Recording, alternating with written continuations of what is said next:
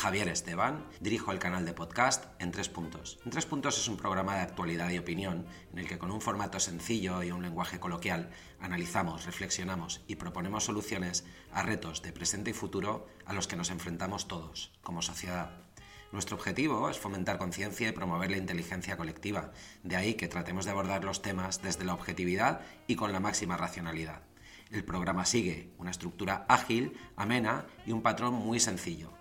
Análisis, reflexión y propuesta de solución. Hoy, en En Tres Puntos, estamos de celebración porque contamos con un nuevo miembro en el equipo, Javier Esteban. Javier es periodista y consultor en comunicación especializado en los retos de la transformación digital para la economía y el empleo. Cada lunes contaremos con la opinión de Javier, que nos servirá para arrojar luz en esas dos áreas de máxima preocupación, economía y empleo. Así pues, hoy en En Tres Puntos con Javier Esteban vamos a abordar el tema de la nueva ley del teletrabajo, prioridad o propaganda política. ¿Te apuntas?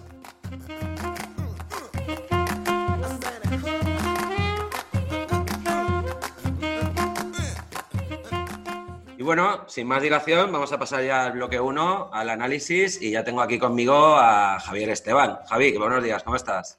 Buenos días, Jordi, ¿qué tal? Pues aquí andamos. Muy bien. De, esperando a ver qué, sabemos. De, arranque de semana, ¿no? Sí, que viene cargadito. Bueno, como eso te quería preguntar, ¿qué traes hoy, Javi? Que hoy es el primer programa, vamos a ver, porque está todo el mundo con expectativas a ver Javi Esteban qué aporta. Entonces, yo, como además les he dicho que eres un crack, vamos a tener que subir el listón para que no la gente no se desmotive. Pero estoy convencido de que traes un temazo hoy. ¿Qué traes, Javi? Hombre, pues a mí me ha parecido interesante empezar con un tema que es de bastante actualidad, que parece que en las próximas horas incluso ya se va a convertir en una realidad, que es la nueva ley de teletrabajo. Muy bien. ¿Qué pasa con ella? ¿Cómo queda finalmente? Sabemos casi todo ya de la ley y yo creo que ya podemos empezar a analizar por dónde puede ir, incluso antes de que vaya al Consejo de Ministros. Muy bien. Si hay acuerdo finalmente. Vamos a por ello, vamos a por ello. A ver, sabes que en este bloque 1 lo que hacemos es aportar todas las cifras que podamos, todo y que a veces pues, nos cuesta un poquito más por la falta de información que se produce mm, voluntaria o involuntariamente, que esto ya sería debatible, o por la inconsistencia que encontramos en los datos que provienen de diferentes fuentes. Yo sé que tú te alimentas y bebes de fuentes bastante fidedignas y lo que me gustaría saber es qué datos tenemos por ahora de esta legislación y qué problema está tratando de resolver. Mira, tenemos eh, un dato que es bastante, por decirlo así, blanco y en botella, que es el número de personas que han teletrabajado en el segundo trimestre del año, eh, que fue cuando se produjo el confinamiento, es decir, el momento de pico máximo de teletrabajo en este país y en todo el mundo. Eh, porque recordarás que ha habido un montón de bailes de cifras, de estimaciones, se ha hablado de un 30%, de que esto se iba a disparar. La realidad que nos dice la, EPA es que si en 2009 el número de teletrabajadores que teletrabajaban más de dos días a la semana, que es un poco la consideración de teletrabajo más habitual, sí. pues en 2009 eran 4,8%, en el segundo trimestre de este año se ha elevado al 16,2%. Se ha multiplicado por tres, que pues desde hoy está muy bien.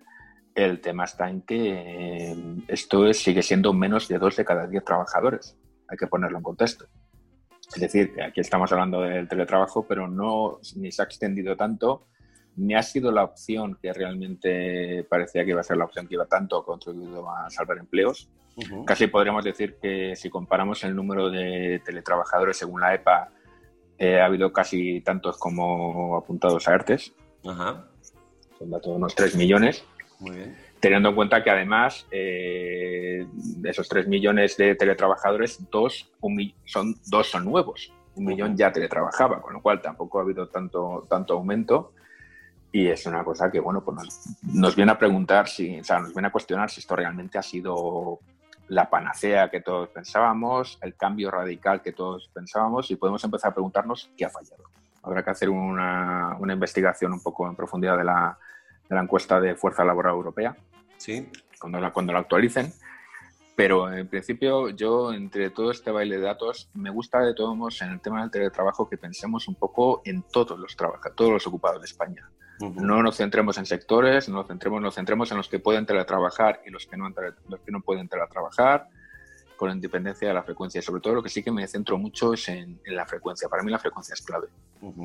Porque es un tema de que si la mitad de si la mitad, si la, si la mitad de la jornada puedes teletrabajar, tienes muchas más posibilidades que de que esté, de que en una situación como la del coronavirus esto se convierta en una alternativa a tu despido hablando en plata. Si tu jornada es solo un día o dos al mes, un día, una semana cada dos meses o jornadas mínimas, no se convierte en una alternativa real para salvar tu puesto de trabajo, que es un poco lo que también estamos viendo que ha sido clave en estos meses. Entiendo. Y una última cosa antes de cerrar el bloque 1, Javi.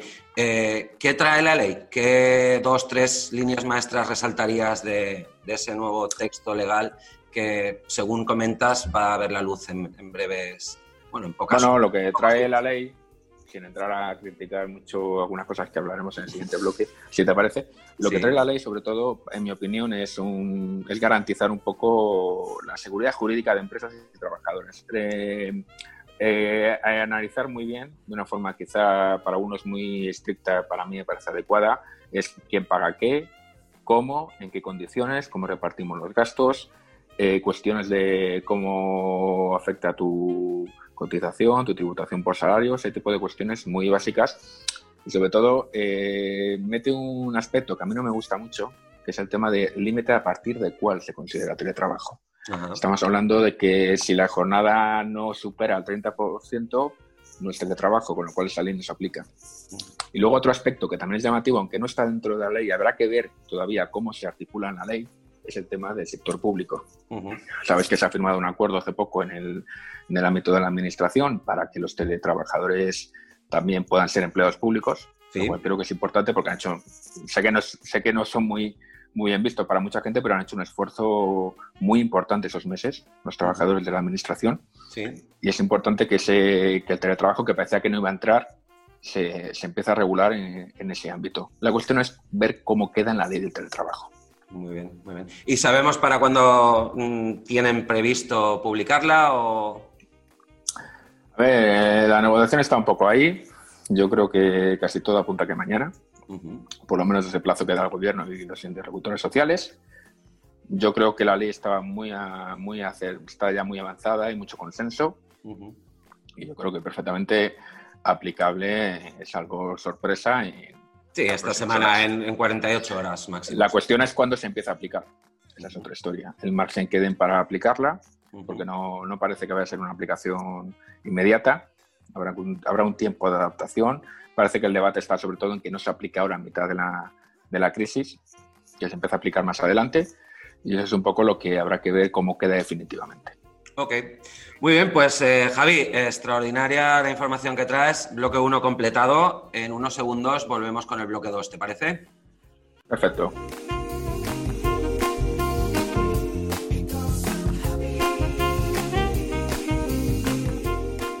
Muy bien, pues ya estamos de vuelta con el bloque 2, la reflexión. Hoy estamos hablando con Javier Esteban de la nueva ley de teletrabajo y la verdad es que hemos estado esperando durante todo el verano con, pues bueno, con muchas expectativas por parte de todos los actores sociales, desde empresas, trabajadores y sobre todo algunos, algunos actores del mundo político también, porque genera mucha expectación, como suele ocurrir. Si la ley termina siendo un éxito, pues algunos se colgarán una medalla y si termina siendo un fiasco, pues los de la oposición o los contrarios lo utilizarán para lanzárselo a la cabeza, que es lo que vienen haciendo los políticos de nuestro país desde hace ya muchas décadas. Así pues, lo que vamos a hacer hoy en este bloque 2 es formularnos algunas preguntas, sobre todo desde un ángulo eh, ligeramente diferente a lo que venimos escuchando o desde luego lo que venimos viendo en el mundo del periodismo en las últimas semanas, que tiene más que ver con el peso de la legislación en términos económicos y nos gustaría darle un enfoque más reflexivo pensando en qué, cómo impacta al conjunto de la sociedad, que es lo que nos ocupa habitualmente en este programa. Así que, Javi, si te parece, te voy a lanzar un par de preguntas reflexivas que tienen como objetivo, como casi siempre, sacudir los cimientos mentales de los que nos escuchan. Y la primera es si esta ley realmente era prioritaria. Es decir, con esas cifras tan bajas de teletrabajo que tú apuntas, ¿Qué sentido tiene perder ni un solo minuto en legislar algo que impacta a tan poca gente en nuestra sociedad? para mí me parece muy prioritaria. Eh, sobre todo, para empezar, por los problemas que ha suscitado la aplicación. Yo, si me permites cinco segundos de digresión, te cuento un poco la historia. Sabes que la ley del teletrabajo se empieza, el teletrabajo realmente se empieza a regular explícitamente con un poco más de contundencia en la reforma laboral de 2012 y es una reforma que se pone en su momento para eh, con un concepto de teletrabajo que era de una herramienta de flexibilidad que servía para flexibilidad la conciliación personal y laboral y quizá en algunos casos flexibilizar pues que fuera una medida alternativa a, soluciones de despido, por ejemplo en un ERTE de reducción de jornada que fuera una medida digamos compensada.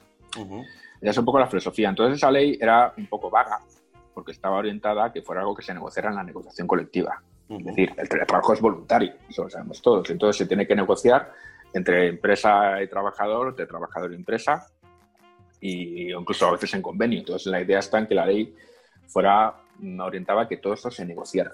¿Qué ha pasado con el coronavirus? Que no ha habido margen de negociación ni en convenios de empresa ni en negociaciones. El teletrabajo ha sido un hoy, de aquí para mañana, te coges el ordenador y te vas a tu casa porque no podemos trabajar en la oficina o donde sea. Entonces, todas esas cosas que se negocian con tiempo, que se negocian con, con cierto margen, que se firman, que se papeles, no se ha podido hacer. Entonces, esto ha generado, pues lo que decía antes, una gran inseguridad, tanto para los trabajadores, que han tenido un montón de, problemas, ya no hablamos de su adaptación al teletrabajo en su casa, sino pues dudas, pero también para la empresa, evidentemente. Entonces, esto ha generado bastante inquietud, bastante dudas, bastante conceptos. Tú dices, ¿esto es urgente? Pues mira, eh, si nos vamos a comparar con otros países europeos, por ejemplo, eh, hay dos modelos. Está el sueco, que no, que no regula nada, bueno, es más parecido a la legislación anterior, muy amplio en negociación colectiva. Y está el modelo holandés, que es el país en el que más teletrabajo hay, ¿Sí? que tiene una regulación más o menos parecida a lo que vamos a hacer nosotros, pero ya lo hicieron hace cuatro años. Entonces, que regula todos los costes, que regula cada cosa, cómo se hace cada cosa, cómo se aplica y lo deja todo muy claro. Yo en ese sentido creo que es una ley la que se va a hacer, que es positiva, que tiene sentido hacerla. Eso sí, en mi opinión, llega muy tarde. Pero de nuevo, Javi, perdóname que insista, ¿eh? porque a veces eh, mm, se me cierra un poquito la tapa del cerebro y me cuesta más que me entren las ideas. Eh, estamos hablando de menos de dos de cada diez trabajadores. Legislar para dos de cada diez trabajadores en una situación como la de la COVID-19, en la que hay otros aspectos de la sociedad que, desde, al menos desde el punto de vista de la lógica, tendrían mucha más prioridad, como por ejemplo tema sanitario, tema educativo, educación a distancia. Eh, ¿Por qué se toman este tipo de decisiones? A mí se me plantea la siguiente pregunta y te voy a lanzar una segunda reflexión. ¿No será que tiene más eh, necesidad algunas partes del gobierno que se han mostrado claramente partidarias de legislar el teletrabajo de manera inmediata en sacar algo que les permita pues, generar, sobre todo generar noticias en positivo para aquellos que depositan su confianza en ellos que cada cuatro años, que no regular un problema que atañe y que impacte a toda la sociedad. ¿Cuál es tu opinión al respecto? Hombre, eh, entrando a valoraciones políticas hay que tener en cuenta primero que cada ministerio regula ámbitos diferentes. Trabajo no regula sanidad, ni sanidad regula economía. Son ámbitos diferentes en los que hay que eh, actuar. Evidentemente, pues no descarto que haya una cierta lectura, como tú dices, de, efecto mediático, de medidas, pero hay un tema de fondo que hay que tener muy en cuenta. Eh, posiblemente la razón por la que solo haya llegado el 16,2% del total de trabajadores es una de las razones, pero no la única, es que no había una legislación como Es decir, no había una seguridad, no había una forma de entender el trabajo, no había una seguridad jurídica cuando esto explotó en marzo y es la razón, una de las razones por las que el teletrabajo solo ha llegado, ha tenido tan poca implantación en España. Entonces, esta ley, aunque llegue tarde, había que hacerla. Ahora mismo es prioritario porque se abren muchos frentes judiciales, muchos frentes que ahora van a empezar a abrirse realmente, de muchos supuestos legales que pueden complicar la vida a muchas empresas y a muchos trabajadores. Entonces yo creo que eso era importante. Dicho lo cual, tampoco descarto lo que tú dices. En la agenda política se marca por criterios políticos muchas veces.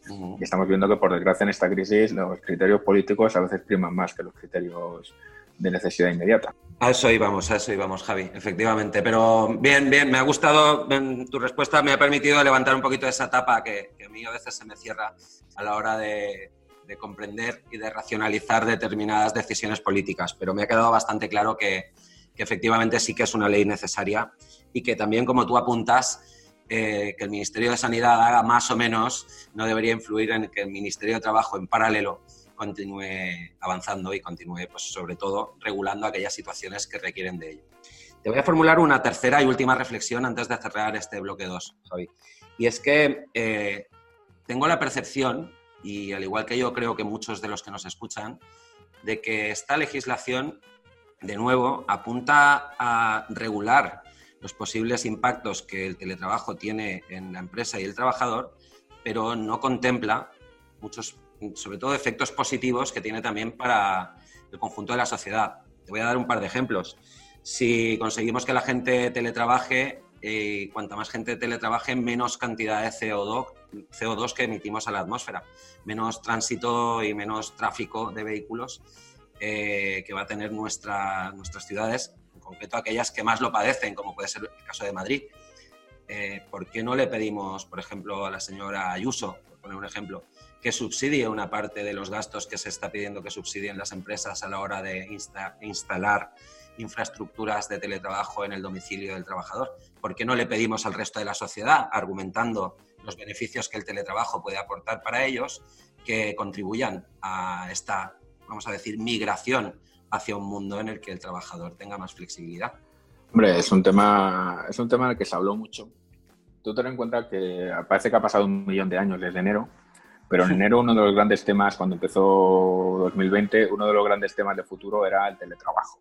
Todos íbamos a teletrabajar, todos nos íbamos a ver. cuando empezó la crisis, la pandemia, y eh, mucha gente empezó a teletrabajar, eso seguía, ¿no? Esa visión un poco idealizada del teletrabajo como la gran opción, iba a ser la solución para lo que tú dices, para el CO2, para los problemas de transporte, para incluso la despoblación, porque la gente se va a ir a trabajar a ciudades más alejadas y tal. Todos los datos que están saliendo un poco, incluso las previsiones que están siendo a nivel internacional de ese tema, parece que, que no, que las ciudades van a seguir siendo el centro y que vamos a seguir teniendo los mismos problemas. Y una de las razones va a ser posiblemente porque el teletrabajo no está bien hecho. Si un teletrabajo que, que fuera... A ver, es que, claro, habría que cambiar mucho más allá del tema de, la, del transporte o tal. Habría que empezar por cambiar todo un concepto de modelo productivo, un concepto de modelo empresarial. Y eso sería una cosa que evidentemente yo creo que repercutiría. Pero evidentemente si tenemos, por ejemplo, una legislación que ahora mismo, aunque va a caducar en unos días, ahora mismo priorizar el teletrabajo, también debía priorizar las ventajas del teletrabajo. Por ejemplo, las emisiones y la reducción de emisiones, la reducción de transportes, sobre todo en un país como España, en el que el medio de transporte masivo es el coche. Yo creo que ese tipo de cuestiones hay que verlas también. Sí, bueno, quizá algún otro ministerio eh, nos escuche y tenga bien incorporar en otra legislación en paralelo ese tipo de escenarios, porque si bien es cierto que a nivel de empresa y trabajador esta ley va a aportar muchos beneficios, sobre todo en términos de regulación y de seguridad jurídica, como tú apuntabas, no es menos cierto que a nivel de pues, medio ambiente y esos objetivos que teníamos en, eh, algún otro ministerio para el 2030, en términos de reducción de emisiones y demás, pues están directamente implicados o solapados a la hora de evolucionar hacia una, posibilidad de teletrabajo o un incremento del número de personas que, tengan esa opción. Hombre, eh, más precisamente el, ministerio que debería escucharnos es el que también es responsable tanto de cumplir los objetivos de sostenibilidad ambiental como de cumplir los objetivos de digitalización, que es la otra pieza clave del teletrabajo. Pues sí, y a eso nos vamos a ir ya en el bloque 3, en la propuesta de soluciones, porque creo que vamos a hablar de, estos tres, cuatro asuntos a los que tú apuntabas en, en los últimos segundos. Muy bien, Javi, te escucho de nuevo en unos segundos. Volvemos.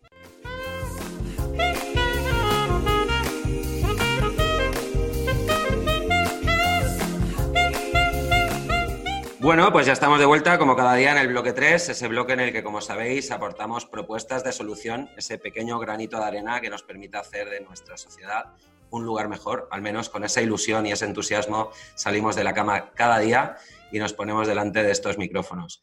Y hoy, como cada lunes, tenemos el, el gustazo o el placer de contar con la opinión de Javi Esteban, que además en este último bloque, por lo que me ha podido anticipar, trae algunas propuestas de solución interesantes. Vamos a ver qué nos trae. Javi, cuéntanos, ¿cómo, has configurado la lista de soluciones para el programa de hoy? Bueno, pues estamos hablando de. Yo, a mí se me ocurren cuatro grandes bloques de actuación. El primero, evidentemente, ver lo que funciona fuera. Eh, ver lo que hacen otros países, eh, cuáles son sus resultados y qué es lo que han hecho para que esos resultados sean los que son. El segundo, pues plantearse la digitalización. Está muy bien hablar de digitalización, pero hay que ir un poquito más allá de líneas ICO, compra de equipos y extensión de redes de fibra. Y hay que ir un poco más al detalle de lo que realmente afecta al trabajo de las empresas e incluso a los sectores. Y enlazando con esto, pues una cosa muy clave en este país que tenemos es que España es uno de los países con menos capacidad de teletrabajar. Es un hecho. Eh, lo comparas con otros países europeos de la OCDE, estamos en mínimos. Entonces, eso, eso, a qué se debe, Javi? El que, el que Evidentemente se debe a que hay que transformar el modelo productivo, tanto a nivel industrial, pero sobre todo y especialmente en el sector servicios. El sector servicios es un sector que está atomizado, tiene sobre todo un montón de pymes y que son en sectores como el turismo, la hostelería, que no están actualizados, por decirlo finamente, para teletrabajar. Y luego, pues esto sería ya el último punto, que enlaza un poco también con lo anterior, que es la formación del liderazgo de las empresas. Porque aquí se está hablando mucho de formar a trabajadores, de formar de competencias técnicas, pero también hay que cambiar la cultura. El teletrabajo no puede ser eh, coger tu rutina de ocho horas en una oficina y trasplantarla a ocho horas en tu casa. No puede ser, no puede funcionar así. Yo creo que es la clave de la mayoría de los problemas que están sufriendo los teletrabajadores estos meses y hay que cambiar el modelo. Tenéis que, generar un modelo de, valorar otra vez de otra forma el trabajo, de comunicar, de liderar. Es la clave. Aquí se ha hablado mucho, se habla mucho en este país de liderazgo, pero se entiende poco lo que es el liderazgo y hay que entrar un poco en lo que realmente que hay que cambiar en la cultura empresarial para que no solo el teletrabajo, sino el trabajo secas funcione y sea productivo. Entiendo, entiendo. Déjame que haga una recapitulación, Javi. Yo creo que, que es buena lista la que traes hoy. La verdad que no has defraudado, me lo habías anticipado que las soluciones iban a ser potentes. Yo he tomado nota de lo siguiente. En primer lugar, observar y adoptar mejores prácticas de aquellos países que nos llevan un poquito de ventaja en esto de teletrabajar. En segundo lugar, que la inversión en digitalización trascienda de lo que es la mera compra de equipos y yo apuntaría, si me lo permites, a que acompañemos, que de manera eh, consciente acompañemos a aquellas empresas que tienen más dificultad a la hora de acometer este tipo de viaje de aventura, con la ayuda de expertos en el campo de la digitalización, que más allá de pues, instalarle una herramienta informática, les indiquen eh, cuáles son los métodos o mejores prácticas a la hora de teletrabajar. Y sobre todo, cómo pueden transformar sus procesos. En tercer lugar, he anotado transformación del tejido productivo. Me parece fundamental. Yo me quedaría con este punto 3 como pilar o eje fundamental que debería acompañar una legislación en teletrabajo y poner al resto de ministerios, sobre todo aquellos directamente involucrados, a trabajar en ese cambio necesario e inminente, porque ya no tenemos tiempo que perder, porque se nos va a escapar el tren de la transformación digital, y comenzar a desarrollar talento y a favorecer la inversión en sectores que añadan algo más de valor que la hostelería, el turismo y demás. No digo que se destruyan esos sectores, simplemente digo que tenemos que balancear ese mix del tejido productivo que tanto nos hace sufrir en momentos de crisis. Ya lo vimos en el 2008, cuando los bolsillos de los alemanes y de los ingleses sufren, nuestro turismo, que pesa demasiado en nuestro PIB, también sufre. Y por último, cultura de empresa. Estoy absolutamente de acuerdo también con ese punto 4, formar a los líderes para que entiendan que teletrabajar no es poner al trabajador a hacer la misma tarea en su casa y padeciendo porque no le podemos controlar. El teletrabajo exige ciertas ciertos vínculos que trascienden de la mera relación director-empleado y que atañen sobre todo a la confianza y a la visibilidad transversal por parte del trabajador de todos los riesgos que conlleva la toma de decisiones individual o en solitario. Así que totalmente de acuerdo con, contigo, Javi. Brutal la lista, me ha gustado muchísimo.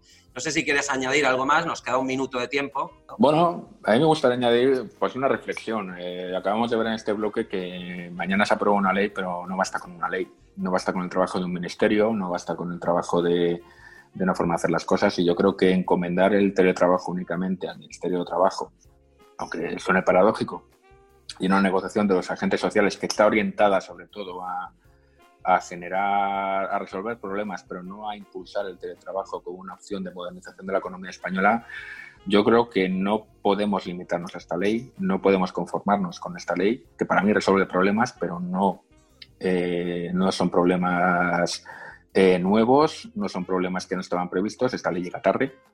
Yo creo que ahora la cuestión es ponerse a la vanguardia, no ir a rebufo de la situación.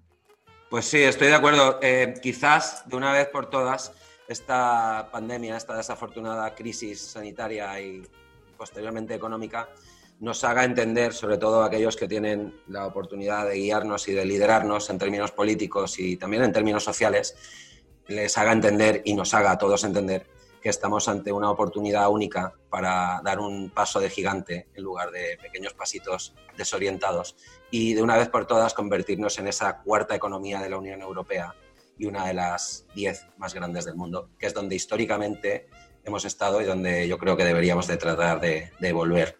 Javi, te mando un fuerte abrazo, cuídate mucho. Muchísimas gracias, igualmente. Esta semana seguimos trabajando y, a ver, lo has puesto muy alto el listón, a ver la semana que viene qué traes, porque, claro, con estos arranques tan potentes, luego corremos el riesgo de, de que el personal se nos desanime. Pero estoy seguro de que con la tralla que tú le das a esto lo vamos a mejorar cada semana. Un abrazo fuerte. Muchas gracias. Un abrazo. Bueno, pues hasta aquí el en tres puntos de hoy con Javier Esteban. Como os habíamos prometido, no ha defraudado. Javi aporta una visión fantástica y sobre todo mucha experiencia y conocimiento acerca de esos, esas dos áreas que tanto nos preocupan a todos como ciudadanos, como son el trabajo y la economía. Así que un lujazo contar con su opinión y esperamos que cada lunes durante mucho tiempo nos acompañe en estos estudios, aportando e iluminándonos sobre todo en estas áreas que que tanta preocupación, como digo, generan. Nada más por hoy.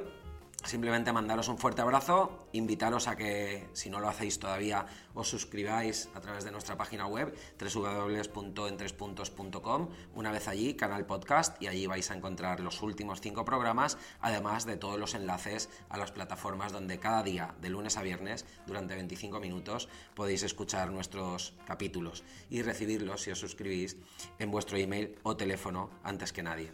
Si ya os habéis suscrito, pues por favor ayudar a, compartirlo. Familiares, amigos, conocidos, redes sociales, cualquier ayuda es poca y sobre todo para un programa modesto como es el nuestro, que se hace pues con toda la pasión, entusiasmo y sobre todo con la ilusión del mundo, pero sin ayuda económica. Así que vuestra ayuda y vuestra colaboración es fundamental para que el programa sea sostenible.